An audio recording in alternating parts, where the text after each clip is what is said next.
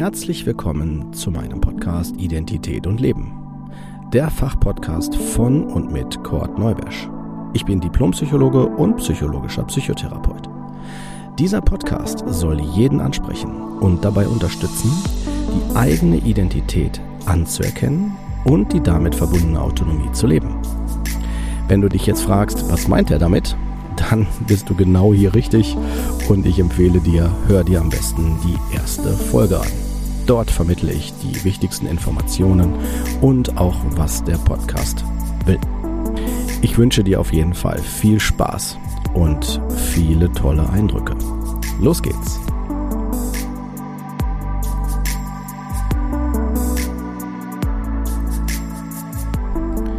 Herzlich willkommen zu einer neuen Folge von Identität und Leben.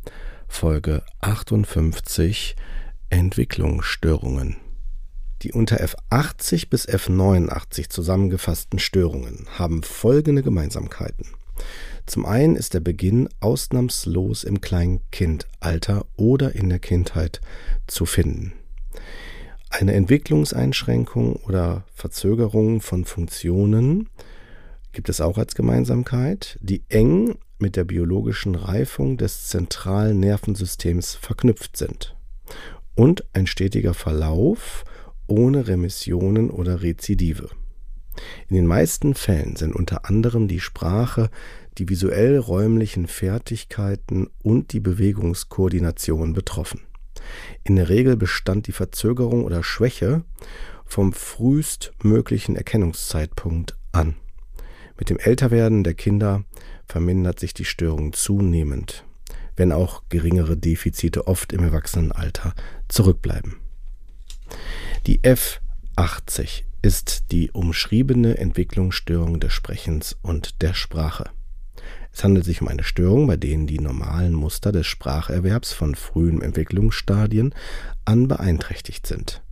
Die Störungen können nicht direkt neurologischen Störungen oder Abnormitäten des Sprachablaufs, sensorischen Beeinträchtigungen, Intelligenzminderungen oder Umweltfaktoren zugeordnet werden Umschriebene Entwicklungsstörungen des Sprechens und der Sprache ziehen oft sekundäre Folgen nach sich, wie Schwierigkeiten beim Lesen und Rechtschreiben, Störungen im Bereich der zwischenmenschlichen Beziehungen, im emotionalen und im Verhaltensbereich. Die F80.0 ist die Artikulationsstörung. Sie stellt eine umschriebene Entwicklungsstörung dar, bei der die Artikulation des Kindes unterhalb des seinem Intelligenzalter angemessenen Niveaus liegt seine sprachlichen Fähigkeiten jedoch im Normbereich liegen. Die F80.1, die expressive Sprachstörung. Eine umschriebene Entwicklungsstörung, bei der die Fähigkeit des Kindes, die expressiv gesprochene Sprache zu gebrauchen, deutlich unterhalb des seinen Intelligenzalters angemessenen Niveaus liegt. Das Sprachverständnis liegt jedoch im Normbereich. Störungen der Artikulationen können vorkommen. Die F80.2 ist die rezeptive Sprachstörung. Eine umschriebene Entwicklungsstörung, bei der das Sprachverständnis des Kindes unterhalb des sein Intelligenzalter angemessenen Niveaus liegt. In praktisch allen Fällen ist auch die expressive Sprache deutlich beeinträchtigt. Störungen in der Wort-Lautproduktion sind häufig. F80.3 beschreibt die erworbene Aphasie mit Epilepsie. Man sagt dazu auch das Landau-Kleffner-Syndrom. Eine Störung, bei der ein Kind, welches vorher normale Fortschritte in der Sprachentwicklung gemacht hatte, sowohl rezeptive als auch expressive Sprachfertigkeiten verliert. Die allgemeine Intelligenz aber erhalten bleibt. Der Beginn der Störung wird von paroxymalen Auffälligkeiten im EEG begleitet und in der Mehrzahl der Fälle auch von epileptischen Anfällen. Typischerweise liegt der Beginn im Alter von drei bis sieben Jahren mit einem Verlust der Sprachfertigkeit innerhalb von Tagen oder Wochen. Die zeitliche Zusammenhang zwischen dem Beginn der Krampfanfälle und dem Verlust der Sprache ist sehr variabel, wobei das eine oder das andere um ein paar Monate bis zu zwei Jahren vorausgehen kann. Etiologisch ist ein entzündlicher enzephalitischer Prozess zu vermuten. Etwa zwei Drittel der Kinder behalten einen mehr oder weniger schweren rezeptiven Sprachdefizit. Die F80.8 wäre dann noch der Bereich der sonstigen Entwicklungsstörungen des Sprechens oder der Sprache. Und dann gibt es natürlich noch den F80.9, nicht näher bezeichneten Entwicklungsstörungsbereich des Sprechens oder der Sprache. Dann kommen wir zur F81, umschriebene Entwicklungsstörung schulischer Fertigkeiten. Es handelt sich um Störungen, bei denen die normalen Muster des Fertigkeitserwerbs von frühen Entwicklungsstadien an beeinträchtigt sind.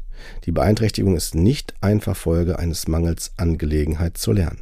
Sie ist auch nicht allein als Folge einer Intelligenzminderung oder irgendeiner erworbenen Hirnschädigung oder Erkrankung aufzufassen. F81.0 ist die Lese- und Rechtschreibstörung. Das Hauptmerkmal ist eine umschriebene und bedeutsame Beeinträchtigung in der Entwicklung der Lesefähigkeit, die nicht allein durch das Entwicklungsalter, Visusprobleme oder unangemessene Beschulung erklärbar ist. Das Leseverständnis, die Fähigkeit, gelesene Worte wiederzuerkennen, vorzulesen und Leistungen, für welche Lesefähigkeit nötig ist, können sämtlich betroffen sein. Bei umschriebenen Lesestörungen sind Rechtschreibstörungen häufig und persistieren oft bis in die Adoleszenz, auch wenn einige Fortschritte im Lesen gemacht werden. Umschriebene Entwicklungsstörungen des Lesens gehen Entwicklungsstörungen des Sprechens oder der Sprache voraus. Während der Schulzeit sind begleitende Störungen im emotionalen und Verhaltensbereich häufig. Die F81.1 ist die isolierte Rechtschreibstörung. Es handelt sich hierbei um eine Störung, deren Hauptmerkmal in einer umschriebenen und bedeutsamen Beeinträchtigung der Entwicklung von Rechtschreibfertigkeiten besteht, ohne Vorgeschichte einer Lesestörung. Sie ist nicht allein durch ein zu niedriges Intelligenzalter, durch Visusprobleme oder unangemessene Beschulung erklärbar. Die Fähigkeit zu buchstabieren und Wörter korrekt zu schreiben sind beide betroffen. F81.2 die Rechenstörung. Die Störung besteht in einer umschriebenen Beeinträchtigung von Rechenfertigkeiten, die nicht allein durch eine allgemeine Intelligenzminderung oder eine unangemessene Beschulung erklärbar ist. Das Defizit betrifft vor allem die Beherrschung grundlegender Rechenfertigkeiten wie Addition, Subtraktion, Multiplikation und Division, weniger die abstrakten mathematischen Fertigkeiten, die für Algebra, Trigonometrie, Geometrie oder Differential- oder Integralrechnungen benötigt werden. Die F81.3 ist die kombinierte Störung schulischer Fertigkeiten.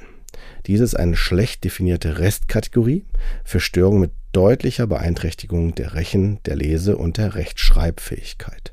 Die Schwäche ist jedoch nicht allein durch eine allgemeine Intelligenzminderung oder eine unangemessene Beschulung erklärbar. Sie soll für Störungen verwendet werden, die die Kriterien für F81.2 sowie F81.0 oder F81.1 erfüllen. Dann haben wir wieder F81.8 die sonstige Entwicklungsstörung schulischer Fertigkeiten und die F81.9 die nicht näher bezeichneten Entwicklungsstörungen schulischer Fertigkeiten. Dann haben wir die F82 umschriebene Entwicklungsstörung der motorischen Funktion. Hauptmerkmal ist eine schwerwiegende Entwicklungsbeeinträchtigung der motorischen Koordination, die nicht allein durch eine Intelligenzminderung oder eine spezifisch angeborene oder erworbene neurologische Störung erklärbar ist. In den meisten Fällen zeigt eine sorgfältige klinische Untersuchung dennoch deutliche entwicklungsneurologische Unreifezeichen wie choreiforme Bewegungen freigehaltener Glieder oder Spiegelbewegungen und andere begleitende motorische Merkmale ebenso wie Zeichen einer mangelnden fein- oder grobmotorischen Koordination. Dann die F83 kombinierte umschriebene Entwicklungsstörungen. Das ist eine unzureichend definierte und konzeptualisierte, aber notwendige Restkategorie für Störungen, bei denen eine gewisse Mischung von umschriebenen Entwicklungsstörungen des Sprechens und der Sprache, schulischer Fertigkeiten und motorischer Funktionen vorliegt, von denen jedoch keine so dominiert, dass sie eine Hauptdiagnose rechtfertigt. Diese Mischkategorie soll nur dann verwendet werden, wenn weitgehende Überschneidungen mit all diesen umschriebenen Entwicklungsstörungen vorliegen. Meist sind sie mit einem gewissen Grad an allgemeiner kognitiver Beeinträchtigung verbunden. Sie ist also dann zu verwenden, wenn Funktionsstörungen vorliegen, welche die Kategorien von mindestens zwei Störungen von F80, F81 und F82 erfüllen. Dann haben wir die F84, die tiefgreifenden Entwicklungsstörungen. Diese Gruppe von Störungen ist gekennzeichnet durch qualitative Beeinträchtigungen in den wechselseitigen sozialen Interaktionen und Kommunikationsmustern und durch ein eingeschränktes stereotypes, sich wiederholendes Repertoire von Interessen und Aktivitäten. Diese qualitativen Auffälligkeiten sind in allen Situationen ein grundlegendes Funktionsmerkmal des betroffenen Kindes. Eine zusätzliche Kodierung kann zur Kennzeichnung aller begleitenden somatischen Zustandsbilder und einer Intelligenzminderung verwendet werden. Die F84.0 ist der frühkindliche Autismus. Diese Form der tiefgreifenden Entwicklungsstörung ist definiert durch eine abnorme oder beeinträchtigte Entwicklung, die sich vor dem dritten Lebensjahr manifestiert und durch ein charakteristisches Muster abnormer Funktionen in den folgenden drei psychopathologischen Bereichen der sozialen Interaktion, der Kommunikation und im eingeschränkten Stereotyp repetiven Verhalten. Neben diesen spezifischen diagnostischen Merkmalen zeigen sich häufig eine Vielzahl unspezifischer Probleme wie Phobien, Schlaf- und Essstörungen, Wutausbrüche und autodestruktive Aggressionen F84.1 Der atypische Autismus. Diese Form der tiefgreifenden Entwicklungsstörung unterscheidet sich von frühkindlichem Autismus entweder durch das Alter bei Krankheitsbeginn oder dadurch, dass die diagnostischen Kriterien nicht in allen genannten Bereichen erfüllt werden diese Kategorie sollte dann verwendet werden, wenn die abnormen oder beeinträchtigte Entwicklung erst nach dem dritten Lebensjahr manifestiert wird und wenn ferner nicht in allen drei für die Diagnose Autismus geförderten psychopathologischen Bereichen, nämlich Auffälligkeiten wechselseitiger sozialer Interaktionen, Auffälligkeiten der Kommunikation und eingeschränktes Stereotyp repetives Verhalten, also Symptome, nachweisbar sind auch wenn charakteristische Abweichungen auf anderen Gebieten vorliegen. Atypischer Autismus tritt sehr häufig bei schwer retardierten bzw. unter einer schweren rezeptiven Störung der Sprachentwicklung leidenden Kinder auf. F84.10 Der atypische Autismus mit atypischem Entkrankungsalter das Kriterium für Autismus F84.0 wird nicht erfüllt. Das heißt, die auffällige und beeinträchtigte Entwicklung wird erst im oder nach dem dritten Lebensjahr deutlich. F84.11 Atypischer Autismus mit atypischer Symptomatologie. Das Kriterium A für Autismus ist erfüllt.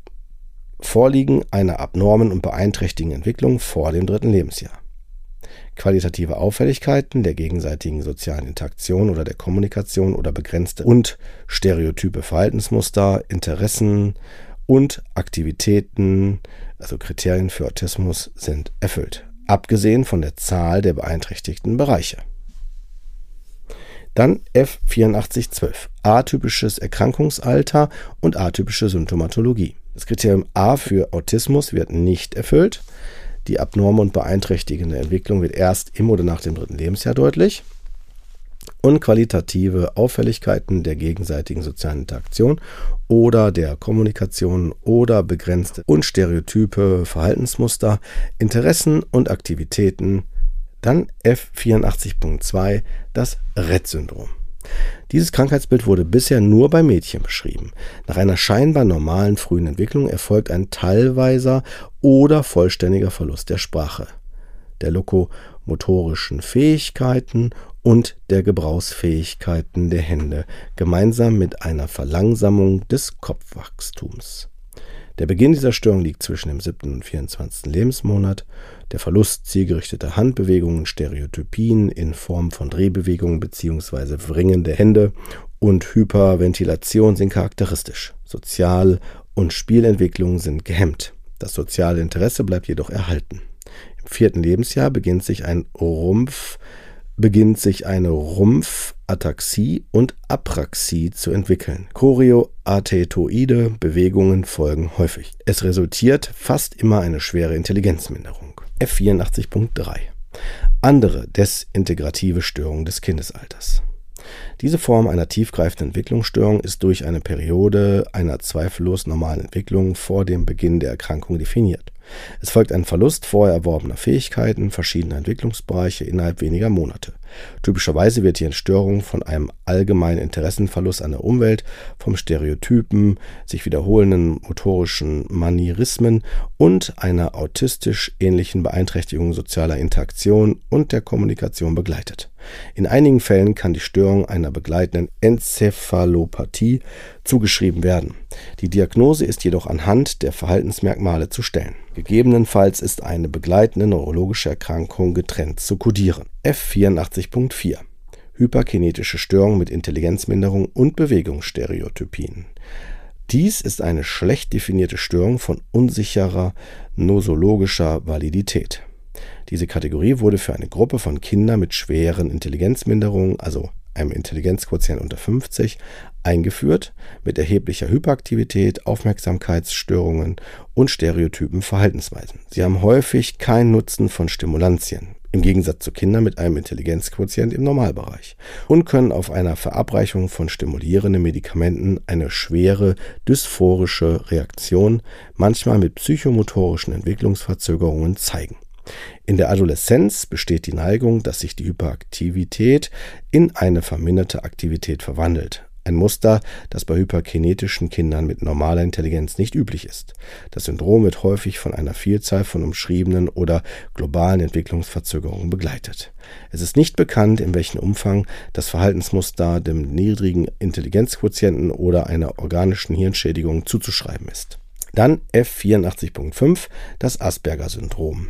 Diese weit überwiegend bei Jungen auftretenden Störung von unsicherer nosologischer Validität ist durch dieselbe Form qualitativer Beeinträchtigungen der wechselseitigen sozialen Interaktionen, die für den Autismus typisch ist, charakterisiert, zusammen mit einem eingeschränkten Stereotypen sich wiederholenden Repertoire von Interessen und Aktivitäten. Die Störung unterscheidet sich von Autismus in erster Linie durch fehlende allgemeine Entwicklungsverzögerung bzw. den fehlenden Entwicklungsrückständen der Sprache und der kognitiven Entwicklung. Die Störung geht häufig mit einer auffallenden Ungeschicklichkeit einher. Die Abweichung tendiert stark dazu, bis in die Adoleszenz und das Erwachsenenalter zu persistieren. Gelegentlich treten psychotische Episoden im frühen Erwachsenenerleben auf. Die F84.8 haben wir dann noch, das sind die sonstigen tiefgreifenden Entwicklungsstörungen und die F84.9, die nicht näher bezeichneten tiefgreifenden Entwicklungsstörungen. Dann haben wir noch die F88, das ist die sonstige Entwicklungsstörung, und die F89, die nicht näher bezeichnete Entwicklungsstörung. Und damit haben wir den Bereich von F80 bis F89 besprochen und wir werden dann nächste Woche uns dem letzten Bereich zuwenden, dem Bereich nämlich von F90 bis F99, das ist der Bereich der Verhaltens- und emotionalen Störungen mit Beginn in der Kindheit und Jugend. Bis dahin wünsche ich euch einen angenehmen Tag und ich würde mich freuen, wenn wir uns dann bei der nächsten Folge dann wieder hören. Bis dahin.